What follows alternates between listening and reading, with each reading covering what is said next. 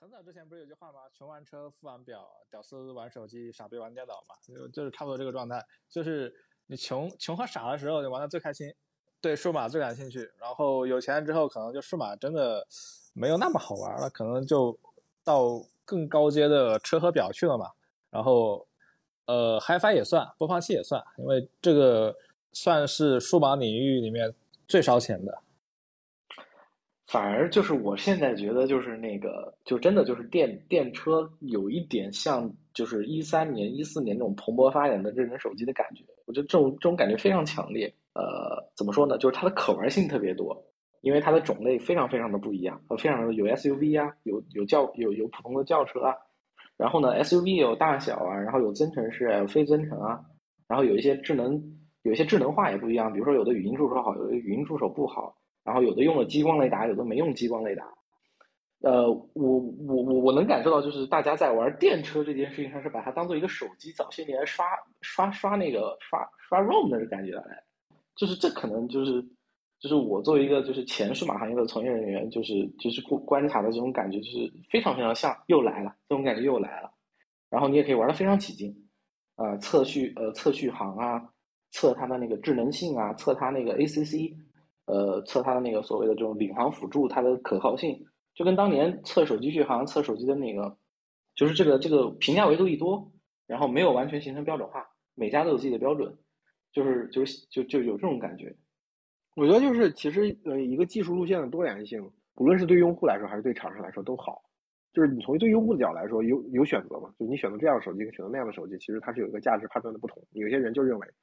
呃，摄呃摄像头很重要。那有些人就可能觉得屏幕很重要。其实，在二零一五年、一六年之前，各个厂商的侧重点其实是有所不同的。但是等到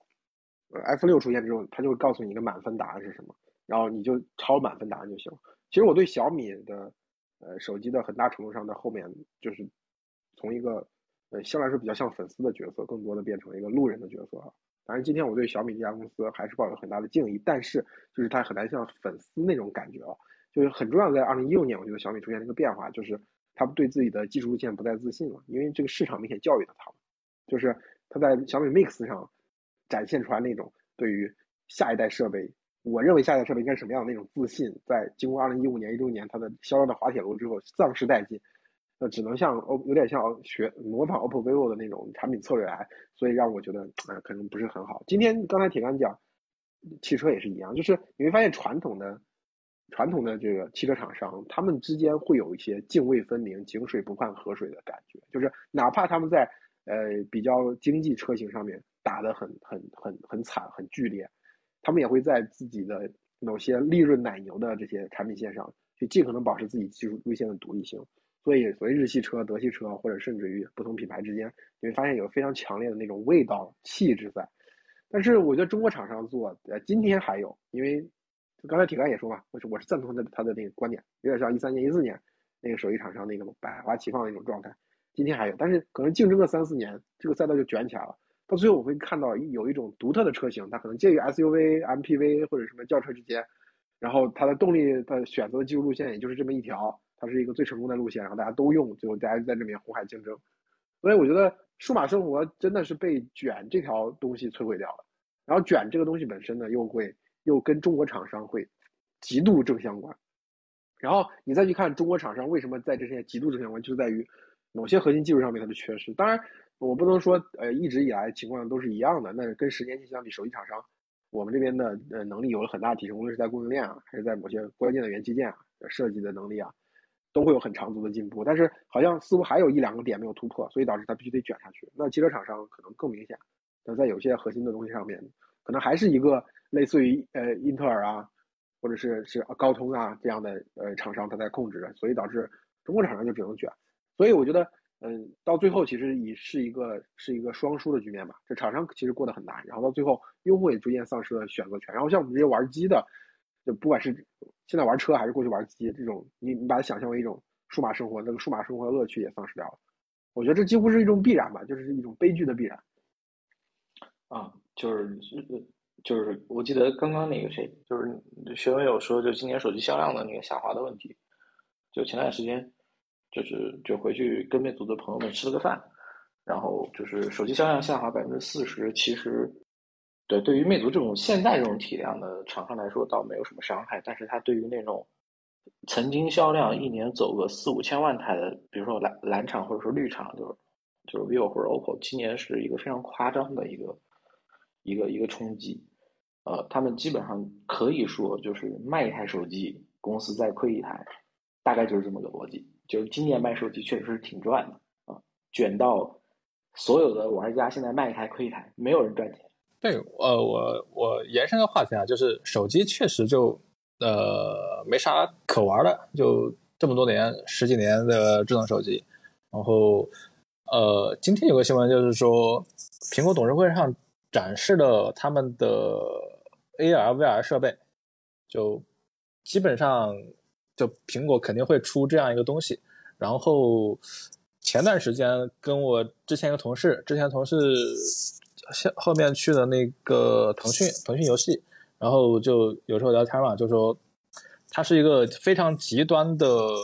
任天堂粉丝，但是他前几天说他玩的那个呃 Meta 的那个 VR 之后，他就觉得。呃，在 Switch 上玩健身游戏索然无味，就是你到了 VR 世界玩健身非常爽。就是其他人说这个话我不意外，因为我自己偶尔也玩玩一下 VR 那些健身的东西，然后 Switch 那些我玩，就我我觉得反正都还挺无聊的。但是他作为一个第一是游戏从业者，第二是呃极端的任天堂粉丝，然后第三又接触。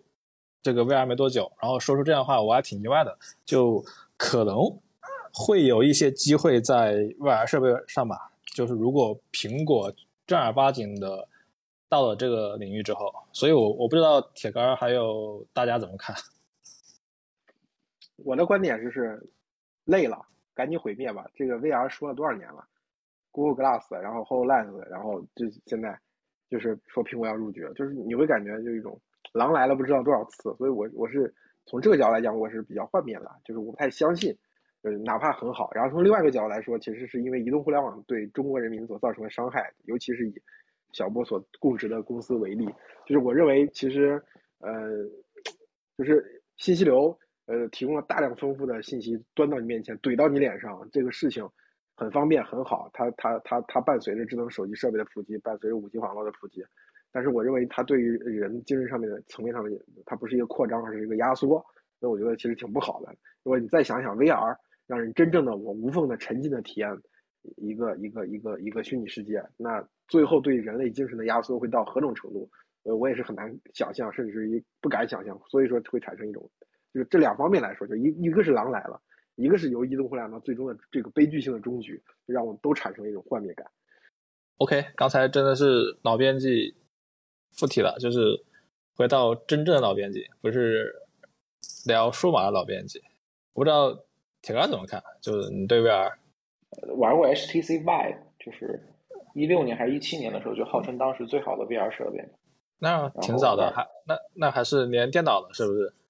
对，插电脑的。然后对，当时就觉得那不坑爹嘛。然后就是当时我们特还当当时特意在公司找了一个办公室，把他那个脚。脚传感器吧，还是什么鬼？就定位的一个设备，对，把它放到放在四个角上了，就然后我就在里面体验。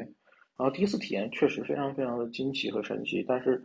有后来就是体验了大概只要超过十五分钟，你就会有强烈的不适感和晕眩感。然后就对这个东西一直都不太感冒，因为我觉得这么一个东西就是，就你从算力和传算力的角度来说，就是它必定很重。嗯，如果它不重的话，就说明它不够沉静，它是一个非常矛盾的东西。但是也不知道苹果是不是有什么黑科技去去把这个东西给给做好了。这个这个确实，苹果某种程度上它是有这种像任天堂一样去用一些用一些不是那么强的硬件去搞出一个工程奇迹的这种感觉的这种能力的一个一个公司。但是但是我自己对这个东西我确实是不太感冒啊。我我没怎么用过那个。VR 设备啊，但是我我觉得从我看到产品里面，可能有一类产品，我管它叫做呃好牛逼啊产品啊，就是啊第一眼看到的时候，那个我操好牛逼啊，人类怎么能发明这种东西？比如说 Google Glass 啊，但是你当你第二次用、第三次用的时候，你发现这什么什么玩意儿，好像很多余呃，就历史上这种产品很多啊，包括那个之前最早那个任天堂出那个叫 Label 啊那个玩意儿的时候也是啊，就之前我我我我有一次去日本，那个呃 Switch 都快被抢完了，然后那 Label 那柜台上摞的特别高，没人没人鸟那个东西，哎出来之后也是特别牛逼，哇这就是呃就是大家都都在那儿很 amazing 的那个样子，啊所以现在。现在那个 VR 连那个 amazing 那个那那个劲儿都没有了，我我是觉得接下来可能如果苹果再出一点什么的话，可能我的判断跟老编辑有点像啊，就是 amazing 一下子，然后就就就没有然后了啊。哎，就是顺着这个 amazing 之后没有然后，其实其实你你们有没有一种感受，就是比如说就是就是十年前或者说田园年代的那种苹果这家公司扮演的角色，跟现在也非常不一样。就是就是那个时候，你你总有一种对苹果是不是在创造一个全新的历史，你会对它有期待。就是就是我我觉得我们很多人的数码生活都是跟苹果发布会息息相关的，就是就是它的发布会的周期会影响我们的这种情绪的这种周期，甚至是这种情绪的潮汐。就我我我印象很深，就是我好多次苹果发布会都是看完了之后会有兴奋的睡不着觉的感觉。但是也不知道是因为年龄还是因为工作一些一些变化，就是至少起码近两年的苹果发布会我都没有看完，我就我就大概瞄了一眼，就是开场的那个一些一些东西，我就觉得啊，估计也差不多了，然后就睡觉去了。我不知道你们是不是这种感觉？哦，我我跟啊，哪边你先说吧。学文先说吧，我学文你现在还在盯这块儿。对，因为因为我每年都要跟苹果发布会至少两次嘛，或者三次四次，呃，每场都必须看完那种。就手机这块确实就没有什么让人可兴奋的，但是这两年其实因为 M1 芯片的话，大家对苹果的期待反而就是在那个 Mac 领域，就觉得它在正儿八经的。这个芯片领域做的非常非常牛逼，就已经把那个英特尔还有 AMD 狠狠的狠狠的甩在后面，也把友商、高通啊那些甩在后面，所以这个就是很牛逼的。但是这个芯片，包括现在做的那些耳机里面的那个 W 和 H 系列的芯片，包括手表里面的 S 系列芯片，还有乱七八糟的那些技术，就。很多人都会认为它还是一个布局的阶段，就比如说正儿八经的，最后还是会回到虚拟的世界，给你空间音频，然后各种芯片之间的定位传输，就是这个方向。所以，呃，手机确实就真的没有任何值得兴奋的点。但是如果你展望，然后看芯片领域，苹果还是非常牛逼的。当然，这个传导到消费者的感觉又没有那么牛逼。然后再一个就是 Mac 用的人没那么多，跟 iPhone 的影响力没法比。就苹果发布会大概这么情况，所以下一个能能让大家觉得牛逼的，可能也就只有车和 AR 设备。我我补充一下，就是说苹果这件事情，呃，我觉得核心的感觉就是在苹果身上那种信仰，它确实那种魔力在消失。我。我是从一一一零年开始看苹果发布会，就是现场直播是看，从二零一零年开始看到二零一六年，因为二零一六年我还在还在三十六氪在做新闻呃做做新闻嘛，所以那时候三十六氪每次苹果发布会的那个那个相当于类似社论的东西，就这一年苹果的这一次发布会的产品是哪些，然后意义是成何在，就是你要传一篇这样的稿子出来，所以大概从二零零七年就是苹果 Mac 发布会。一直二零一六年这段时间，所有的苹果发布会的视频我都看，然后甚至，呃，现在可能忘了差不多了。但是当时在二零，我在做这份工作的时候，我是可以随时背诵大段的苹果发布会的那个当时的演讲词，不管是乔布斯的，还有不是乔布斯的一些，我觉得比较经典的，呃，一些一些一些一一些一些发布词。我当时觉得那种铿锵的节奏，就是它一方面是。产品的魅力就是你，你非常相信这个产品能对你有好处，就是每一个产品都会对你有好，都会扩展你的你的数码生活的边界，能让你掌握更多的能力。另外一方面就是苹果发布会不仅是它的那个 V 六那个广告，还有它每个人经常采用那种幽默的表达方式，就是你会觉得那种呃那种呃英文的表达方式很简短又很有力，它它在文本上对你来说有吸引力，就是。其实就是说，你今天觉得苹果的东西到底，呃，哪些东西丧失掉了？我觉得其实不是，就是苹果的产品做的肯定是。刚才我觉得铁铁杆说的有一点很很对啊，就是苹果过去它其实是用相对比较简单的方式完成一个工程奇迹，就是这玩意儿的技术含量在友商那里看来并不高，就是但是我们怎么就没有想到这么干呢？就是我觉得早年苹果的风格是这种特色，今天苹果就是就是硬桥硬马的硬实力，它对供应链的掌握，它对前沿技术的判断，然后它甚至在某些特定领域，刚才学文讲芯片领域，它的投入导致它就是比这个行业所有人都强，就是这种感觉其实确实和之前那种对于苹果那种感觉是不太一样。之前苹果有点像在对微软和英特尔的那个生态当中像一个弱者，但是它总是能够从口袋里拿出非常神奇的东西。但今天它已经变成个绝对的强者。那他拿出一些东西，你觉得首先本身确实也就符合预期，就是拿出一个行业里最好的东西，你觉得完全符合预期，而同时他又很难拿出那种颠覆性的东西。就苹果，比如苹果手表这个事情，它可能是在过去几年来唯一一个新的定义啊。苹果手表，今天我们讲 Apple 的有关日子，那苹果的 Apple Watch 就是一个完整替代 Apple 的一个一个产品产品线，新的产品线，它跟可穿戴相关，它更加移动了，它功能更加丰富了。那就是苹果在呃。呃，Apple Watch 上面所达到的成就，你要从绝对的出货量，或者是它使用的整在人生活当中使用上面，它其实比 Apple 要强很多。但是它其实没有 Apple 的早年那种类似于启发了全世界那种先知的色彩。就比如像 Apple 那个 Click Wheel 这种东西，就你你看到第一眼就是浑身酥麻的感觉，就这种浑身酥麻的感觉没有了。就是浑身酥麻是当时你在发布会上看到的那种现实扭曲立场。然后呢，然后你每天用的时候，你就会就就用一个也是非常苹果的词汇，乔布斯的词叫 there there，就你不用去想啊，这个东西就在那，就是那种感觉，就是那个味儿，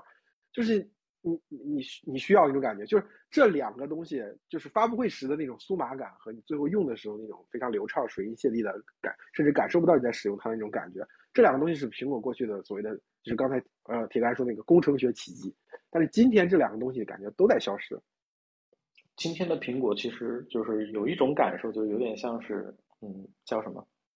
叫做大力出奇迹。就是我用全世界最强的供应链，我有全世界最优秀的工程师，我有全世界最好的一个公司的设计架构，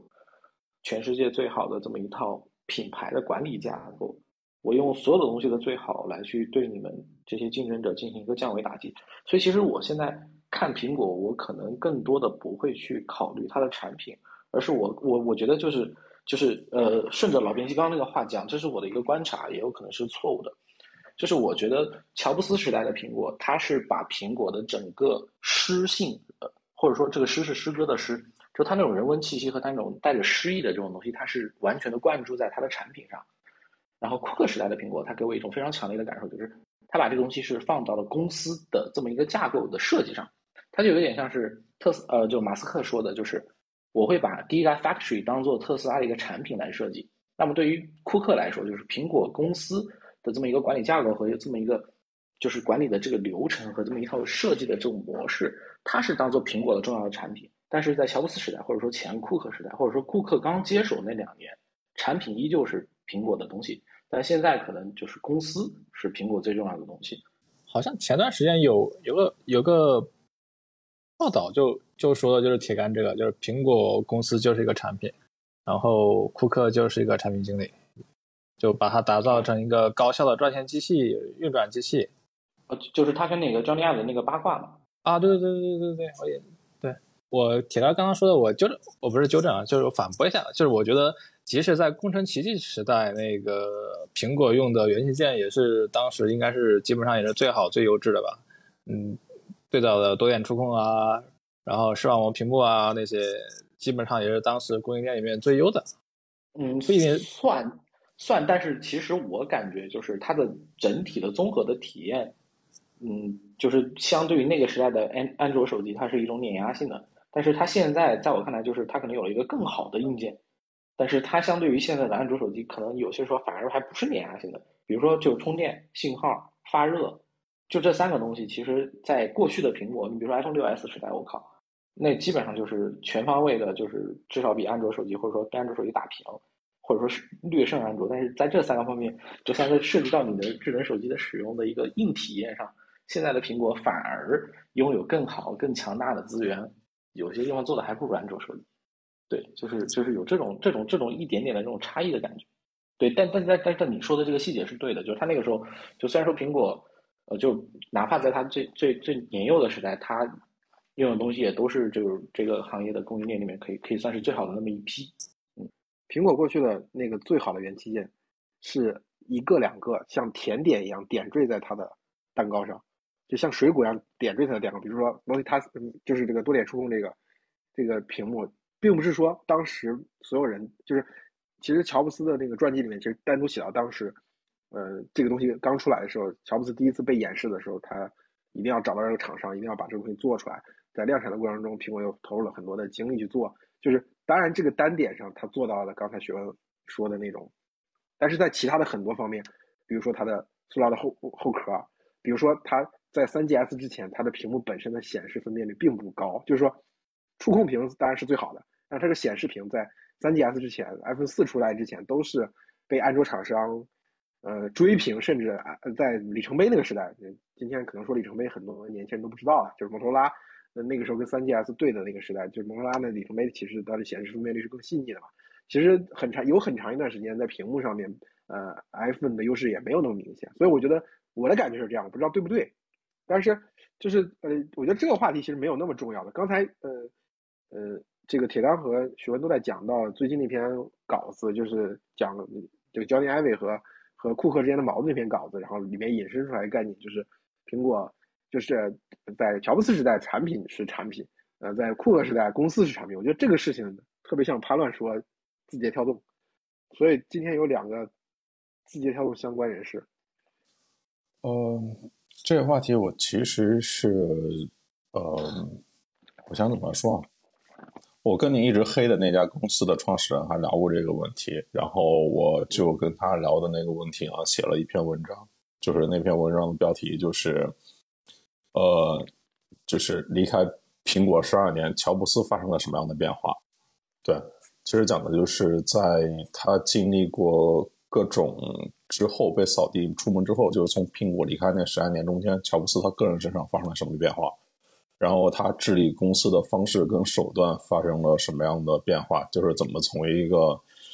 呃年轻的初次创业的，就是暴躁的暴君，然后变成一个更有手段的，甚至都知道怎么去跟盖茨搞妥协，互相利就是利用他的一个成熟的企业家，然后以及就是这种变化他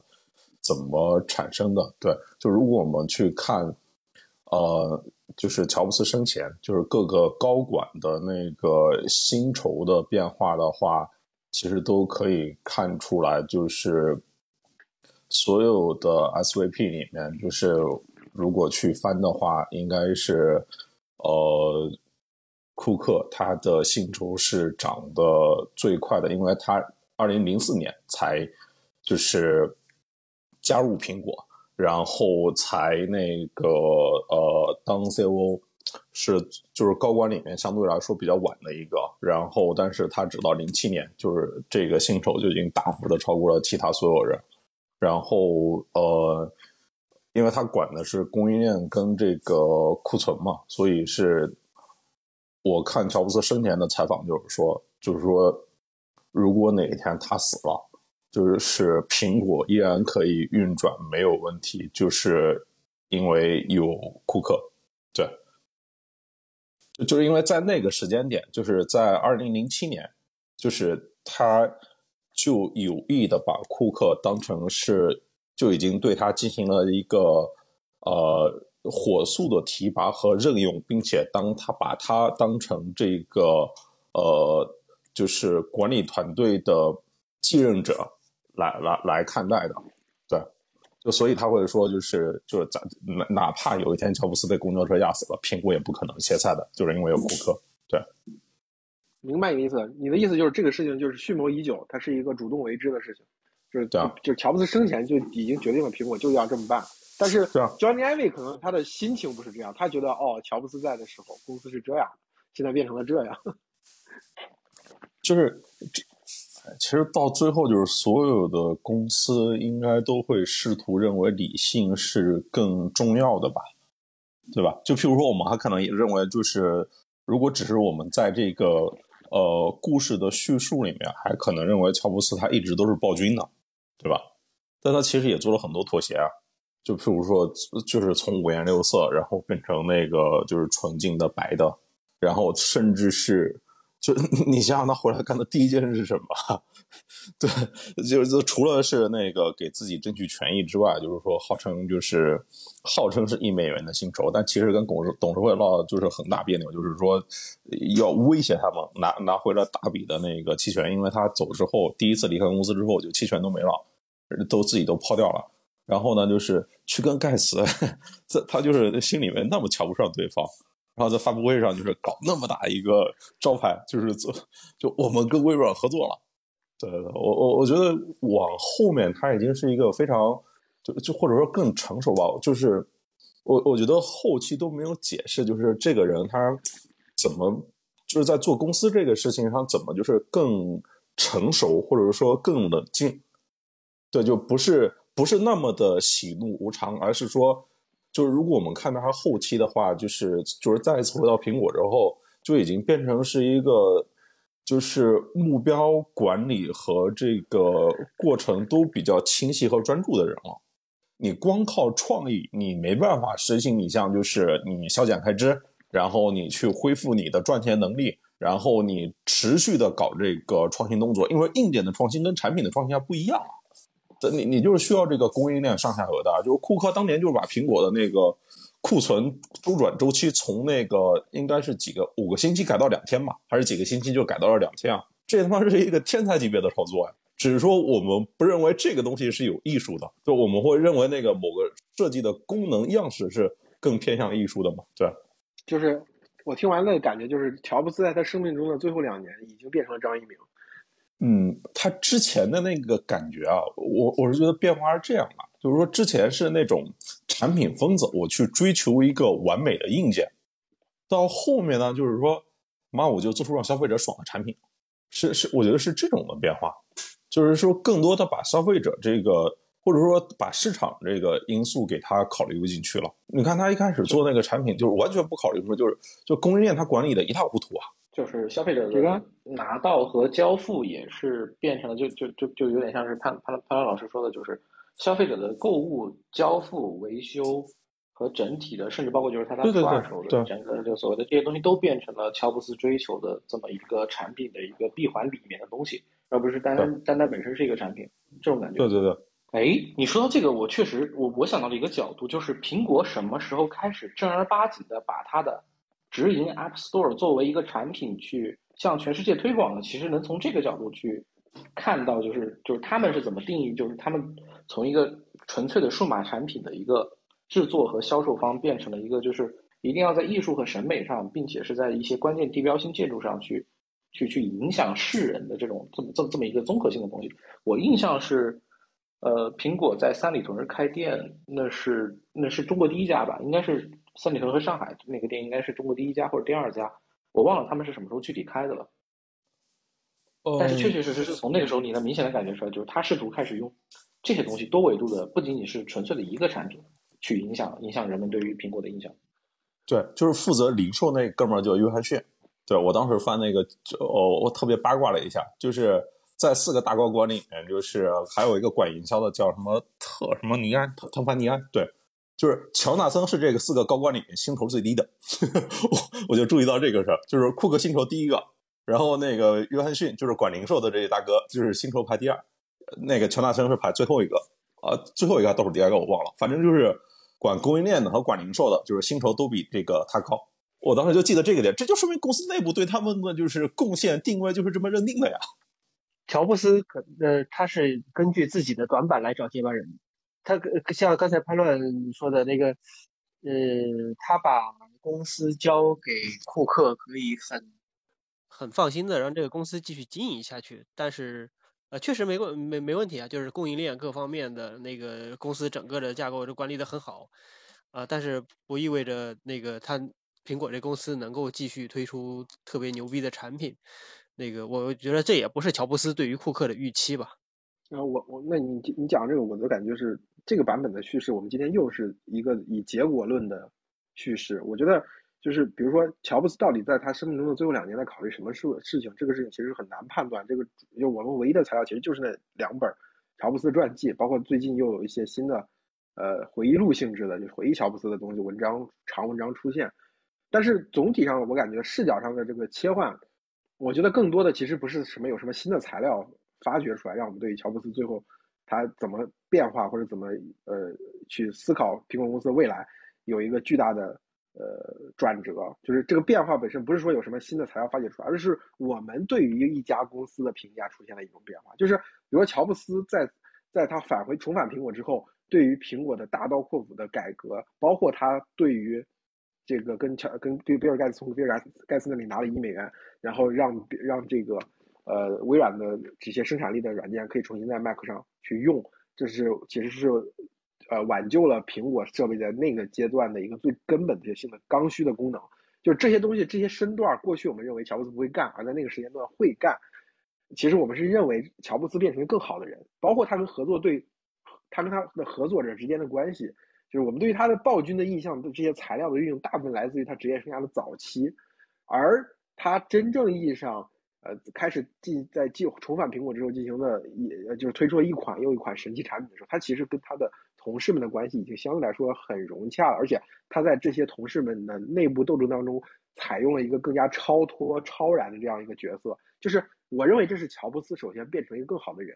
就他在经历过了一些事情时候变成一个更好的人。而而不是说他的价值观有什么变化，或者说他认为什么比过去更重要了，就是他自己过去之所以没有那样的能力，是就是就是他这个人不够好，或者说他因为他年轻时少年成名，导致他可能会过滤忽略掉了很多的信息，就是他这些东西的发生，并不是他一个非常强烈的自主意识，所以我因因此我也觉得他在生命中最后两年，比如说他因为他知道自己癌症的这个状况，所以要去思考。呃，苹果公司到底下一步要怎么去做这件事情？他他可能也未必是一种非常主观。他在二零一零年的时候逐渐形成一个想法：苹果公司未来到底要是什么样子？我觉得更多的也是基于当时条件的变化，就是自己的创造力可能根本找不到一个合适的接班人，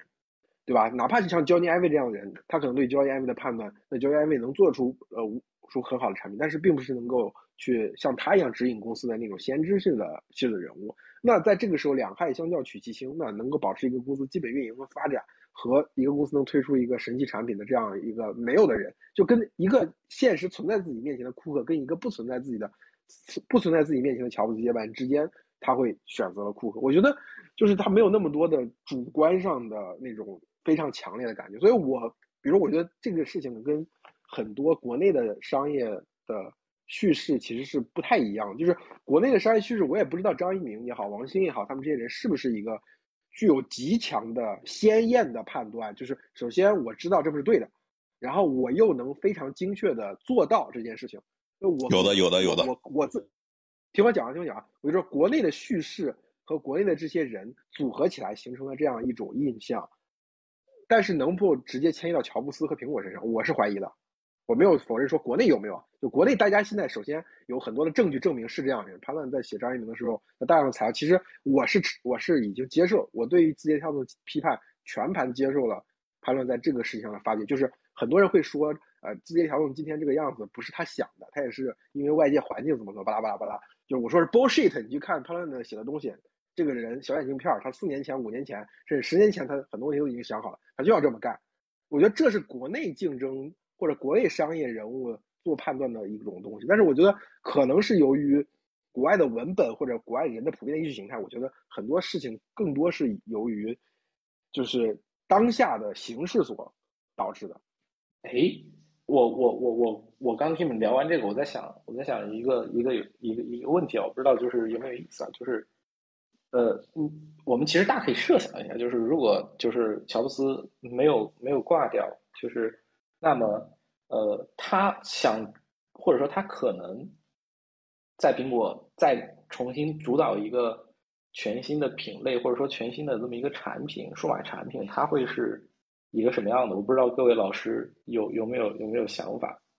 我觉得，首先特斯拉会被苹果收购，在早很早期的时候。学文呢？学文呢？学文说话。我觉得我我就谈产品啊，我觉得产品可能会节奏会更快一点，然后技术路路径会更激进一点。就比如说，呃，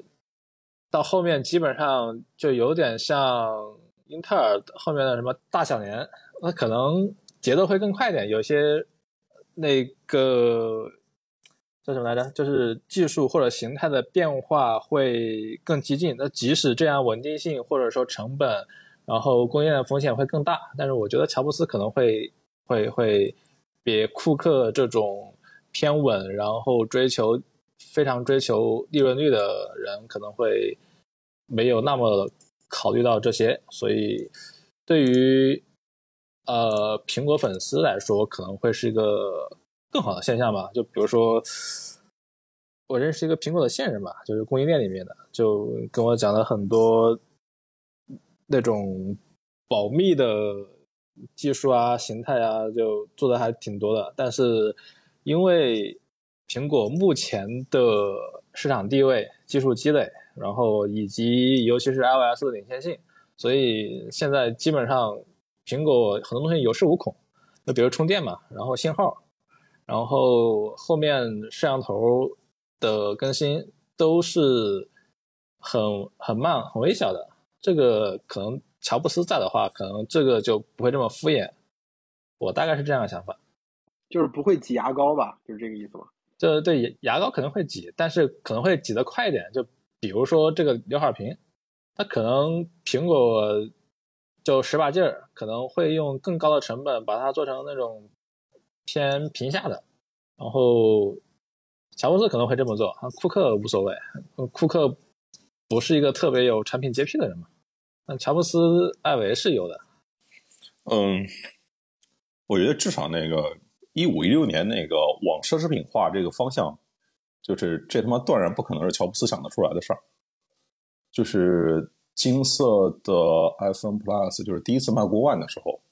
就不是找了一个巴宝莉的那个副总裁，呃，来负责苹果的整个营销，应该还包括定价吧？就是反正是，那真他妈是匪夷所思，就是那个就是。就是那是一个产品定位发生重大变化了，就是不再是把自己当成一个科技产品，而且当成一个奢侈品产品了。这个是我觉得是，呃，这种定位的变化真的是好奇怪，好奇怪。这他妈压根就不应该发生在一家科技公司身上的。对。然后另外一个点就是跟刚才学问的也差不多吧，就是，呃，就是他肯定是有产品绝癖，然后是。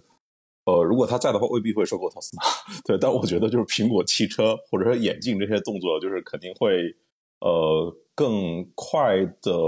呃出现吧。哦，接着判断那个奢侈品那个聊一下，就这个可能跟艾维和那个后面请进去的那个马克·有森，就是艾维的好基友，也是做设计的那个人，可能也有一定关系，因为他俩其实都是。呃，偏精英主义，然后也都是欧洲那边的，所以他们因为欧洲奢侈品的大本营嘛，可能会对奢侈品，然后那种贵金属会有一些自己的期望，就是呃，因为 Apple Watch 这个产品就是就是呃那个谁，艾维想做，不是不是说嗯。库克想做或者谁想做，那就是艾维自己在苹果的那个权力很大，他想做这样一个产品，然后包括那个什么金表啊，然后那些，其实我个人觉得可能呃，艾维的影响因素会比那个巴宝莉的那个那个人可能会大一点。哎，我我我我我我说一下，就是这个我的答案，然后最后最后那个老编你你来收尾，就是。就是一八年的时候，那个时候，当时我不知道大家有没有印象，就 OPPO 推出了一个机器手机，就是框框一下它就可以，它的前置摄像头是隐藏的，但是它会弹出来，就它那个就是 Find X 第一代，对，就是 Find X 第一代的那个产品，我印象很深的是这个产品其实 Johnny Ive 是就是有公开发表过对这个产品的认可，就是就是我有一种感受，就是呃，可能如果某个供应链技术可以达到的话。就是苹果是绝对不允许像刘海这样的东西出现在他的手机上的。如果乔布斯，呃，没有没有没有没有离世，呃，这是我的第一个感受。然后第二个感受就是，如果对，就是潘探说的，就是苹果是绝对不可能做出 Apple Watch 这样的东西的，就是或者说把它往奢侈品的这个定价上去引的。我觉得这个这个也是就是就是乔布斯身上那种朋克性的东西，他会对朋克和这种科技的东西的结合，还有人文东西的结合，他是他是绝对不允许苹果出现这种奢侈奢侈主义的这种感觉的东西。就它因为它已经脱离了数码产品这么一个范畴，它完完全全的去变成了一个配饰和一个首饰。就印象特别深，就是苹果当时的那个、那个那些直营店里面，他去展示那个 Apple Watch 的那些爱马仕版本，它的用那个就是它那个底下那个绒都是特殊定制的，特别昂贵的，就是完全不像是一个一个科技产品的这种调性的东西，它都是什么手工做的这种柔质的这种这种这种皮啊，还有就是那些东西，当时去询了一次，询了一些价格，就觉得。哇，这个这个真的很不苹果，这个就非常非常的就是 L V 啊，或者说是或者说是爱马仕啊，或者说是那些名表品牌喜欢做的这种东西啊。然后我说完了，老编辑交给你啊。对，那个我我的我的我首先解释一下，我刚才说那个，刚才潘乱其实也又又讲了一下说，嗯，会不会收购特斯拉这件事情，就是呃我我当然没有那么确信的，就是我这也是自己的一个观点，就是我觉得平呃乔布斯并不如大家想象是一个。是一个想象者，他往往是看到一个很好的东西之后，他有一种瞬间把它工程化的这样一种能力。另外一方面，就从体验方面来说，他就有一个瞬间的变成一个白痴，然后完全不知道这个东西是怎么出来现，但是就摆在自己面前，能够完全像一个新手客户一样去理解它的能力。所以，无论是他早期去施乐实验室，对吧？看到了那个图形界面，对吧？包括后面第一次呃从在日本厂商里看到这个多点触控这些东西。它不是一个说，我我我想象人类的科技设备需要这么发展，所以我要往这个方向做，我去找这个东西，不是的，它是一个被供应链或者被有甚至被友商启发了之后，哦，他觉得这个东西如果把它放在一个产品的更具有杠杆、更具有支点的位置上，它能够对这个产品力产生一个极大的撬动，这是第一点。从第二点来说，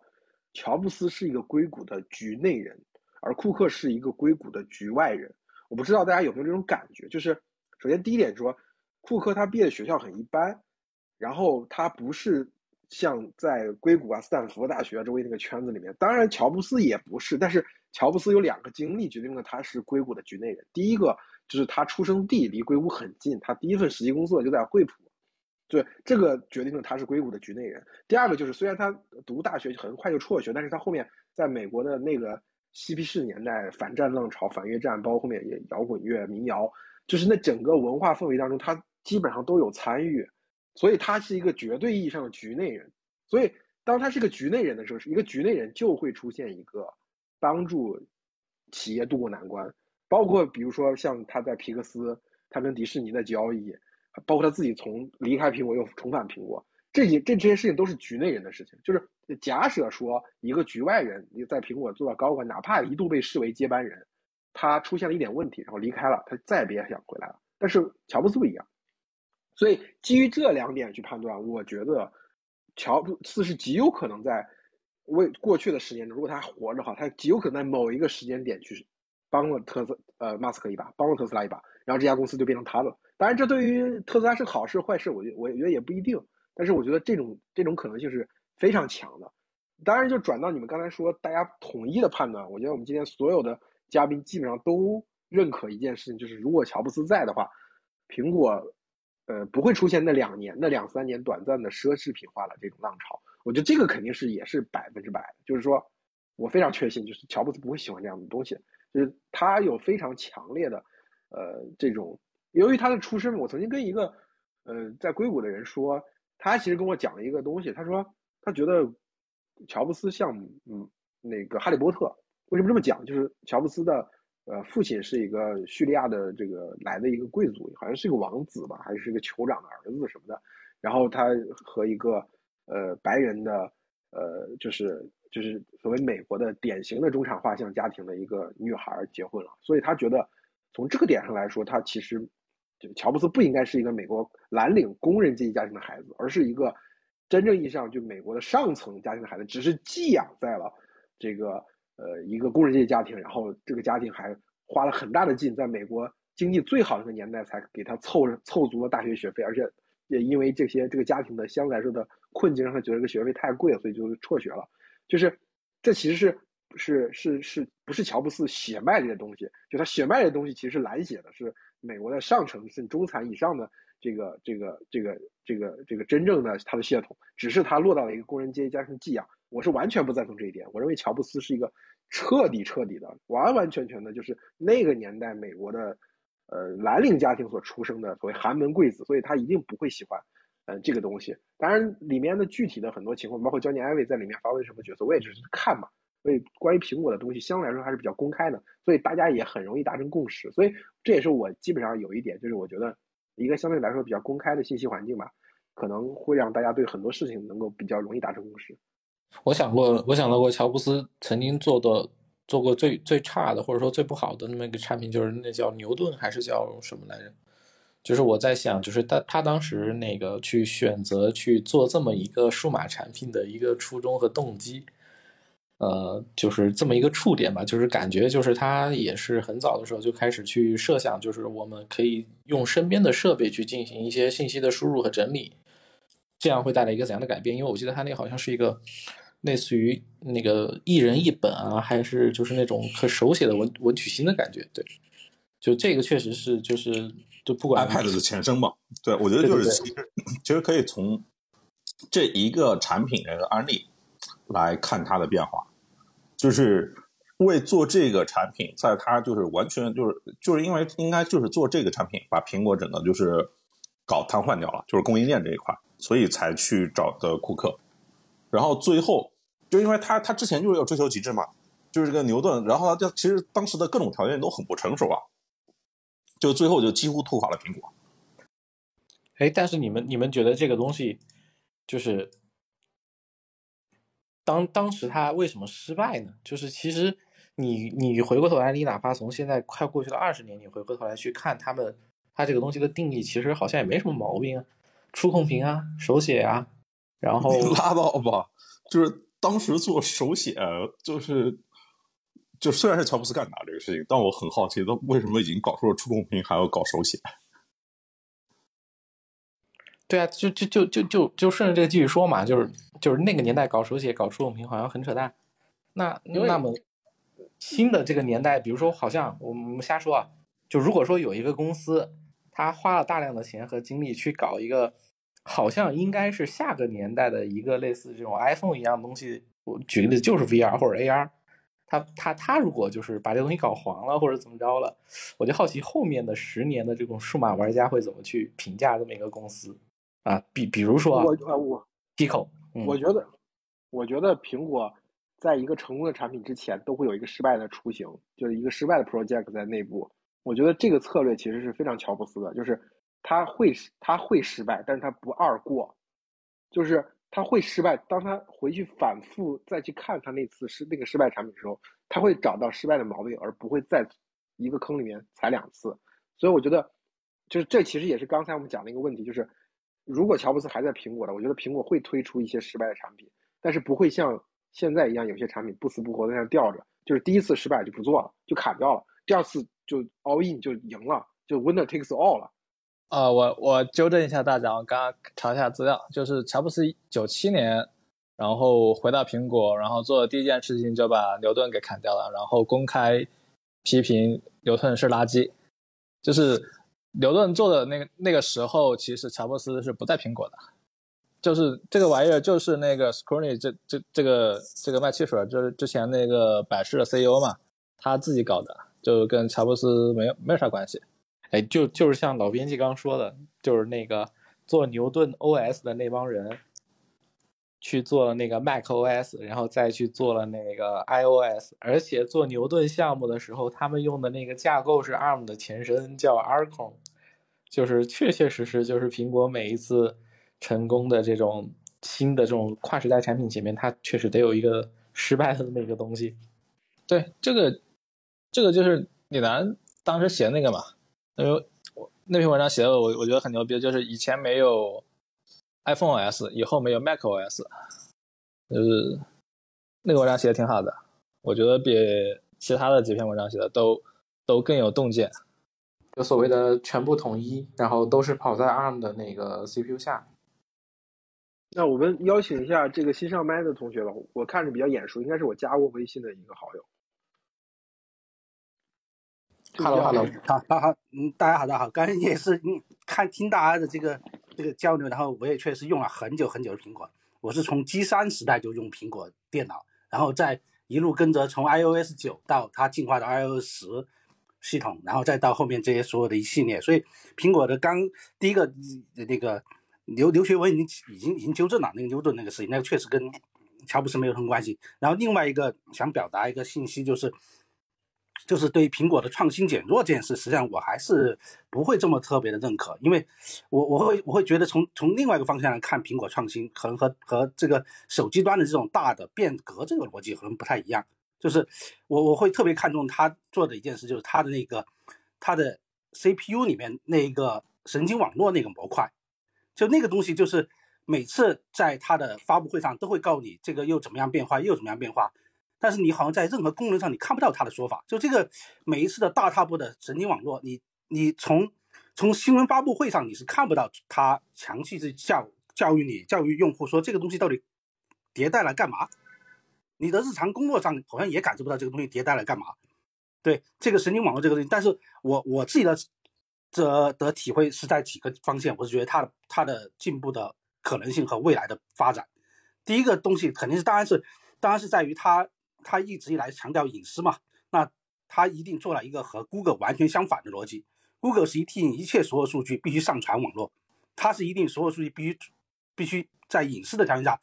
在保证在本地储存。所以这件事情是使得它不断要强化神经网络去做那个芯片的功能，去做这个这这个这个事情的一个一个起点。那另外一点，在这个起点之下，他做了些什么事情，我觉得比较有意思。第一个是它伴随着这个东西不断的在每次的迭代之后。我我大家可能最早，它还没有在，我应该是，我不知道 iPhone 十还是 iPhone 十以前就已经有，应该有这个感受了，就是你的相片相册里面的事物，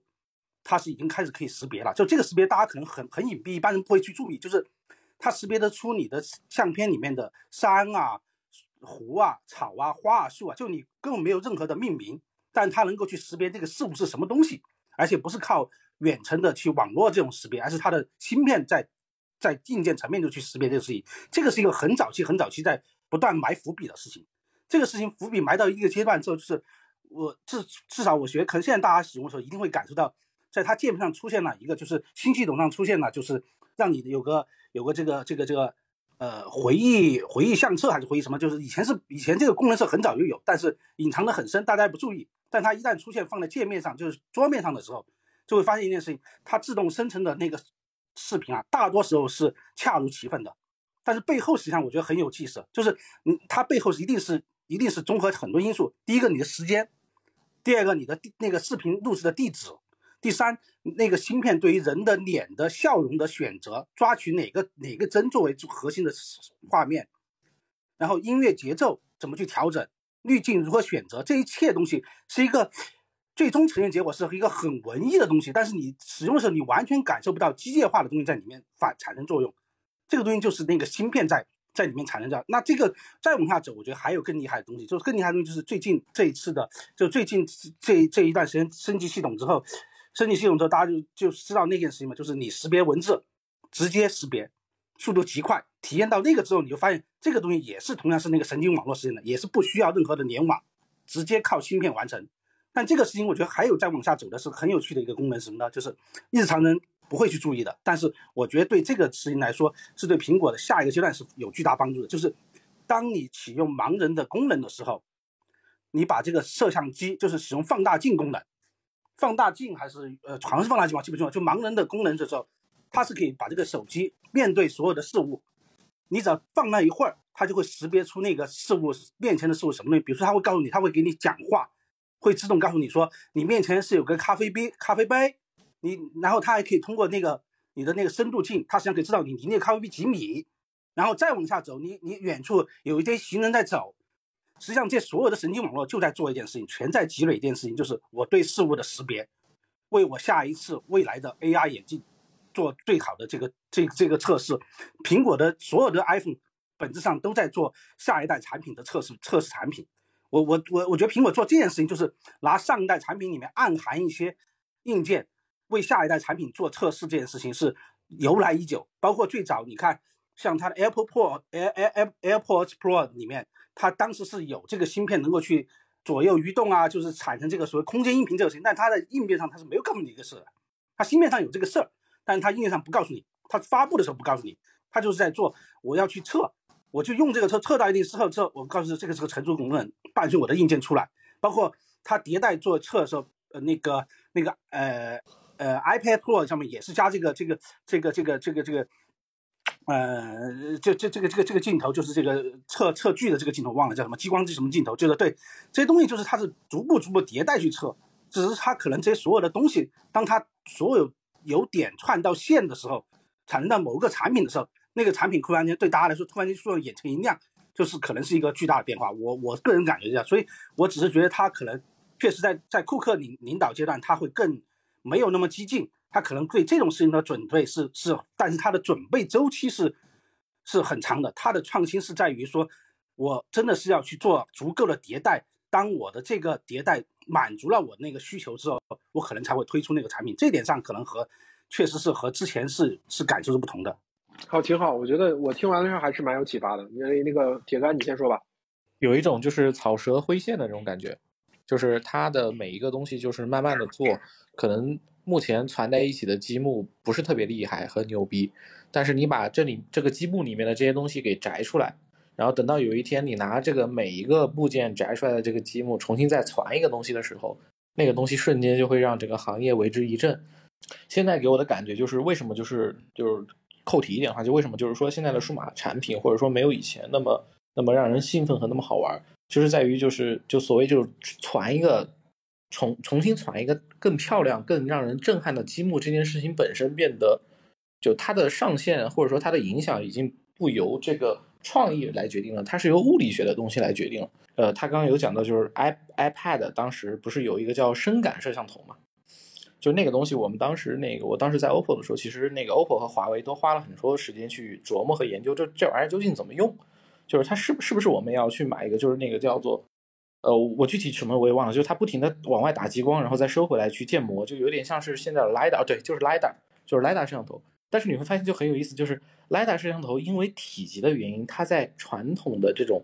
手持设备、手机设备上，它其实不太顶用。它反而现在是在汽车的这种毫米波雷达上面，它获得了一个巨大的，因为它有，因为因为手机的 lidar 是有功率限制的，就国家有国家的标准，然后还有是就是有国标，你不能强度不能太高，这样的话你会伤眼睛。但在汽车上面它就没有了这个限制，而且它的功率使用也可以更长，呃，也可以更强，它可以建模建一个更加精细、更加更加更加符合计算机判断的这么一个一个模型。就是其实我是觉得就是呃。就是讨论到就是那个苹果的创新能力，呃，我姑且称为我们晚上可能后半段就或者说刚刚这二十分钟、三十分钟，我们一直在讨论苹果的创新能力是不是枯竭这么一个呃经常大家被讨论的话题。与其说讨论它的能力是不是枯竭，不如讨论就是它的难度是不是变得更高了，就是它是不是就是就是因为物理学的某一些限制和一些卡死在这的这么一个有点像是三体人给地球人画的那么一道质子的这么一种束缚，以至于。哪怕像苹果这样，就是不停的一点一点日拱一卒的去积累这个东西，它也很难去在某一个时间或某一个时间某一个瞬间，它拿出一个让全世界惊艳的东西。我现在对呃 Apple 就是未来打造一个让人兴奋的这种全新的数码产品的这种这种这种这种这种判断或者说是这种期望，我现在是越来越低了。我们讲苹果的那种破坏式的创新，并不是说它在这个领域的。技术积累是最好的，而是说，呃，那个我们刚才讲那个概念工程学奇迹嘛，而且呃引申我们刚才讲，呃，乔布斯如果没有去世，他会干什么？时候我们也讨论了一个话题，就是说，我觉得因为乔布斯他的过去的他的经经验，他确实就是他并不是一个凭空能够想象出来一个什么东西或者创造一个什么东西，而是他看到了一个东西的存在，然后把它作为一个支点。就一个产品的新的支点去去改变整个生态，这两点结合起来就是所谓的苹果式的创新，并不是像今天这样日拱一卒的这种积累，在某个点实现了基点的突破。这个是贝尔实验室那种，就贝尔实验室在拆分之前，贝尔实验室的那种创新，就是任何一个点上，你看它的技术积累都是要高过这个行业里所有人的，甚至比所有人，它的专利数某一个领域的论文和专利数是所有地球上所有其他研究机构的总和，就是这种感觉呢，并不是我们过去对苹果的期待。过去的苹果它是一个反抗者或者是一个弱小者的角色，但是它又能每每每创造出这种呃这个。大卫和歌利亚的这种、这种、这种以小博大的这种奇迹出现，其实我们期待是这个。我们说的苹果创新，其实是苹果式的创新，而不是苹果获得创新上的成功这么一件简单的事情。如果说，嗯，仅仅是因为苹果，呃，它有有更好的技术，呃，有更好的人才，有更好的体系，那么我们对于苹果的期待就不是人的期待了。我们过去为什么崇拜乔布斯？为什么会被乔布斯的故事所打动？就是他，他可以赤手空拳的把一个东西端到大家面前，而改变这个这个世界。我觉得这一点上，其实他，我们并不希望看到一个系统化的创新，一个创新机器的胜利，我们更喜欢看到一个天才的胜利。这点我觉得是有一些，呃，根本性的不同。当然，我在，呃，这个嘉宾耳中听到的，不是，就是他的观点当中听传到我耳朵里面，我觉得最打动我一点还是它跟 Google 的这个路线的不同，就是通过本地的计算，一件事情，就是今天呃我们语音计算所谓是，是所有人都在向往的东西，也是我们这个。呃，互联网商业模式的一个基石。那但是把一个小小的设备放到一个人手里，而由他本身去控制这件事情，它隐含着一种非常强烈的自由主义的观点，就是你要让每一个人的能力获得增强，而不仅仅是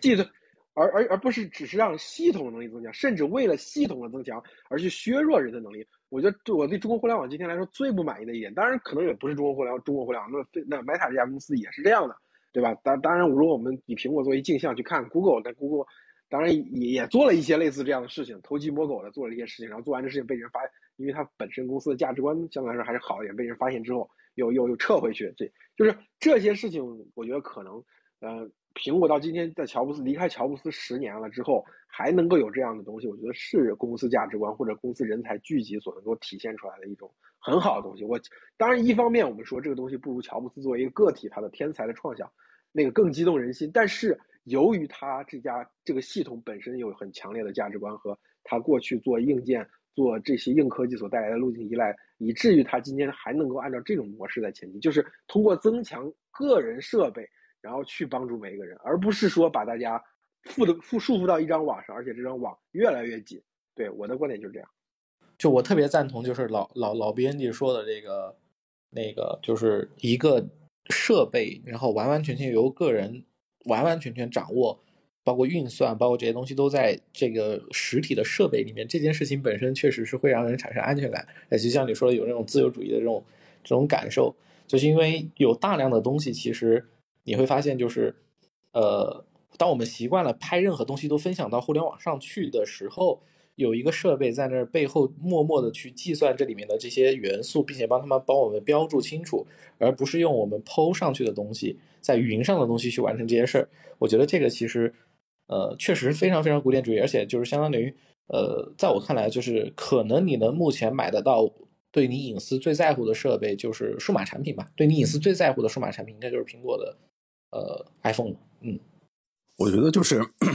之前。我就是之前大家所有的抨击这些互联网的问题啊、垄断啊，我觉得它其实归根结底就是因为这个原因，就是大家让渡了这个计算能力，就是我把我的数据让渡出去，然后有一个系统、有一个中介、有一个平台来把所有人的数据放在一起来做这个计算，结果它长成了最大的那个呃东西。但其实我们当时最初让渡数据的原因，是因为这个。设备带宽、硬件、计算各种的问题，它可能是不支持。但是在今天的话，其实今天的手机，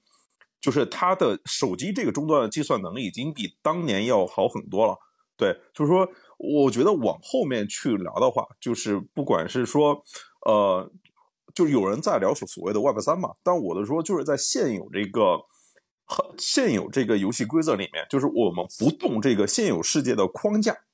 我们来做这个隐私计算，我觉得就是能不能把这个呃计算这个能力，我们不要让渡出去，再把它拿回来，就是放在这个呃手机上，不管是拿手机计算也好，还是去搞隐私计算也好，我觉得这个东西可能是比呃，我反正我听了一堆搞 Web 三的人，其实到最后呃就是反而不如这件事情来的更好。我觉得今天的手机这个终端，它已经有能力搞这件事情。嗯，那可不就得炸字节跳动的服务器嘛？对我那个预言还是很很好。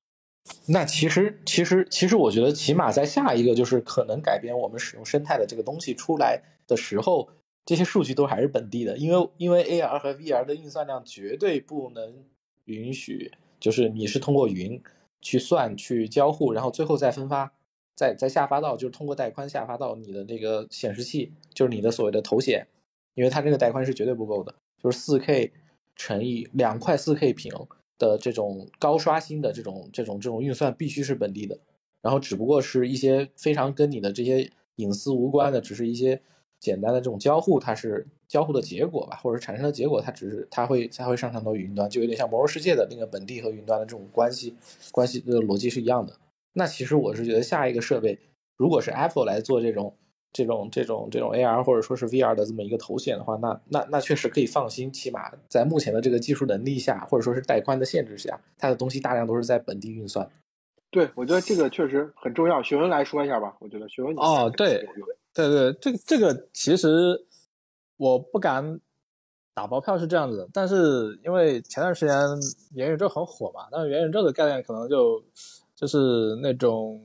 运算的节点可能离你很近。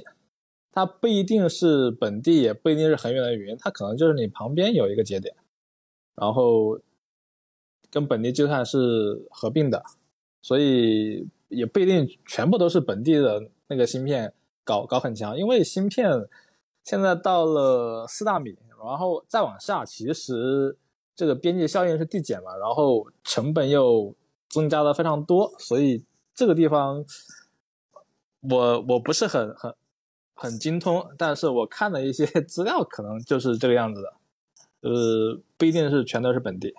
就是就是还有还有大量的边缘计算是通过那个云服务器来辅助完成，然后就尤其跟延迟不是特别相关的这些东西都是云服务器完成，然后再下发过来，通过那个就是对它它可能比那种那种传统的云可能要节点要更近，因为你传统的那种。云服务器很远嘛，嗯，大概延迟啊那些，对，都有延迟，对，就是延迟。我觉得这个，我觉得稍微有点偏了，不是，其实不是这个，就是我觉得这也不矛盾啊，当然不矛盾，就是说 Web 三的东西，就区块链的东西，到底跟这个本地计算有什么，呃，有什么冲突？就没有冲突，其实就是呃，基于区块链的那个网络，其实它是取代了过去的服务器，或者我们最简单比喻就是游戏，游戏当中那个中心化的账户账户系统。你的账户里面有什么装备，有什么钱，对不对？这个东西就像今天我们现实社会当中银行一样，它是有一个中心的服务器在控制着上面的所有数据。它服务器想抹掉你，就可以抹掉你，对吧？服务器说你这个东西是违规的，然后那你这些经验啊、你的钱币啊、你的装备啊就没有了。它其实跟我们现实社会是很很像的嘛。那那 Web 三或者说区块链技术解决一个很重要的东西，就是如果区块链技术这套去中心化的金融系统取代了它这种中央。中央的分布呃，就是这种中央中央集权的这种服务器的构架的话，那么它就可以，就比如说我跟你在呃 VR 跟 AR 相遇，那我兜里有多少钱，你兜里有多少钱，像物理事件就在我兜里揣着，你拿不走。对，其实这个是解决这个问题的。当然，它跟本地计算不冲突，就是说，就比如说未来的一个新的 VR AR 设备。它大量的计算的呃能力都在你终端上，它就像比特币那套系统一样，它没有一个中心服务器的比特币系统在产生比特币系统，而是说每一个这设备连连续都根据你的算力去进行分配。所以我觉得这俩东西不冲突，就是当然，但是共同点就是我们刚才那个共识，就是说新的新的下一代系统它有大量，它要求设备有大量的本地计算能力，而且你的数据进行交换的数据其实是。在整个数据的当中的比例是要小很多的。现在你要是，呃，怎么讲？就是说，它不仅仅是就是我们我们想要一台手机。刚才我们最后讨论的问题就是个人的设备很重要的，而它为什么重要这件事情，就是它首先要完完全全属于个人。而今天我们很多时候觉得自己的设备或者自己购买的这个东西。呃，并没有完完全属于自己这种感觉，其实我觉得是如如影随形的，因为你会发现每一个设备背后都是有一个非常强大的商业系统，那这个商业系统呢又不断的在进行，呃，你说迭代也好，好的方向就是迭代也好，然后从不好的方向就是进行的反悔，呃，这个在进行着毁约，在进行着这个这个撤回再进行这个呃干涉，所以你会觉得这个东西的消费本身会给你带来一种没有那种十年前我们刚看到一个数码产品那种兴奋感。就是我觉得这一点不解决是，就包括比如说最近有有那个呃很热的一件事情，就是那个呃高和的那个呃汽车它那个摄像头，就是你能够远程分享那个摄像头，这个就是给大家很大的震撼。就是你你你现在会发现，这个各个各家汽车厂商它的那个用户协议里面，就会默认它可以在这个车里面收集任何数据，而最后你会发现它真的也干了这样的事情。哎。你别说，就是那个汽车的那个数据，基本上大家都是，就是所有车厂基本上都是默认，我可以用影调用影子模式来优化我的算法，而且这个东西都是写在自己的那个什么用户协议之上的。你要是用户用户协议里面，对，而且它可以随时改用户协议，就是它会有一些后门条款，就是我我哪怕现在不呃承诺不用，以后我如果用了，我可以不通知你，这种特别流氓的协议。对，这个这个确实就是。就是以及大家对这个东西的感知本身好像也没有以前那么敏锐，或者说是这种变化的这种这种操蛋程度和流氓程度，就是有点超出就是底线，就就好像我现在在说这件事情，但是其实我也对他不是特别介意，就就就我们被驯化到了这么一个阶段，有这种。